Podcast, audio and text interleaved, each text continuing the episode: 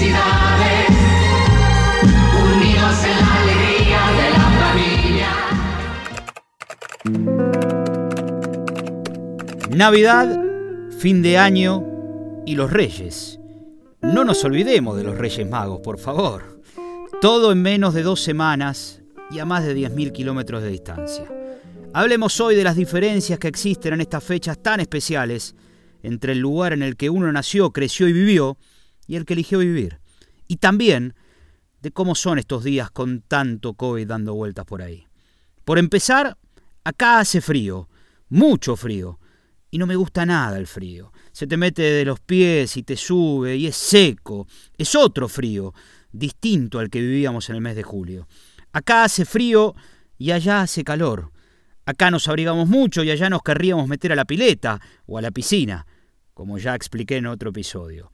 Pero más allá de que no me guste el frío, voy a encontrarle algo positivo a esto que se vive por aquí en este momento. El frío justifica la ingesta desmedida de calorías. Ahora sí, tiene razón de ser en la mesa tanto turrón, tanta garrapiñada, tanto fruto seco, tanto pollo, carne, pavo relleno. Al frío, al frío metele calor. Pero ¿y al calor? Nos acostumbraron a comer a reventar, comida hipercalórica en medio de noches del 24 y 31 de diciembre con 30 grados mínimo en el ambiente. Nos matamos a partir de las 23.55 rompiendo nueces, almendras, haciendo fuerza para partir el turrón. Una locura. Compramos también tradiciones de este lado, del hemisferio norte, como la versión de ese señor de los trineos vestido con ropa invernal que generosamente repartía regalos o que los dejaba al pie de un árbol que suele ser verde, pero algunos también vienen en versión nevada. Bueno, sí, por acá puede nevar, pero en Argentina, nieve en diciembre. Volviendo a ese señor, también hay que decir que viste de rojo porque tiene un auspicio y una bebida, y que en España se lo ve. Pero a mí me da la sensación que no tanto como en mi país. Por eso, por acá, los regalos de verdad los traen los Reyes Magos. ¿Se acuerdan de los Reyes?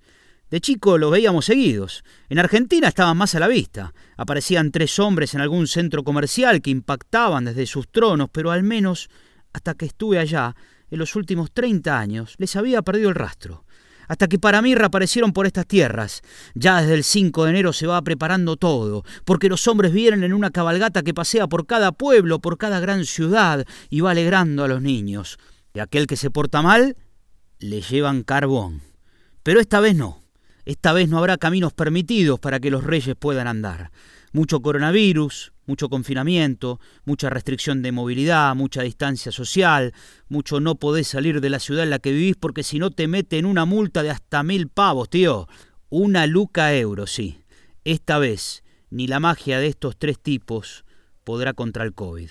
A propósito, si estamos por acá, Sabemos que en estas noches de Navidad y Año Nuevo, o Nochevieja, como se le llama el 31 de diciembre por estas tierras, en ninguna de esas jornadas podremos ser más de seis a la mesa, ni más de dos familias, así que si dos hermanas casadas ellas y que tienen cada una dos hijos solían encontrarse en la casa de sus padres en estas fechas, esta vez lo tienen prohibido.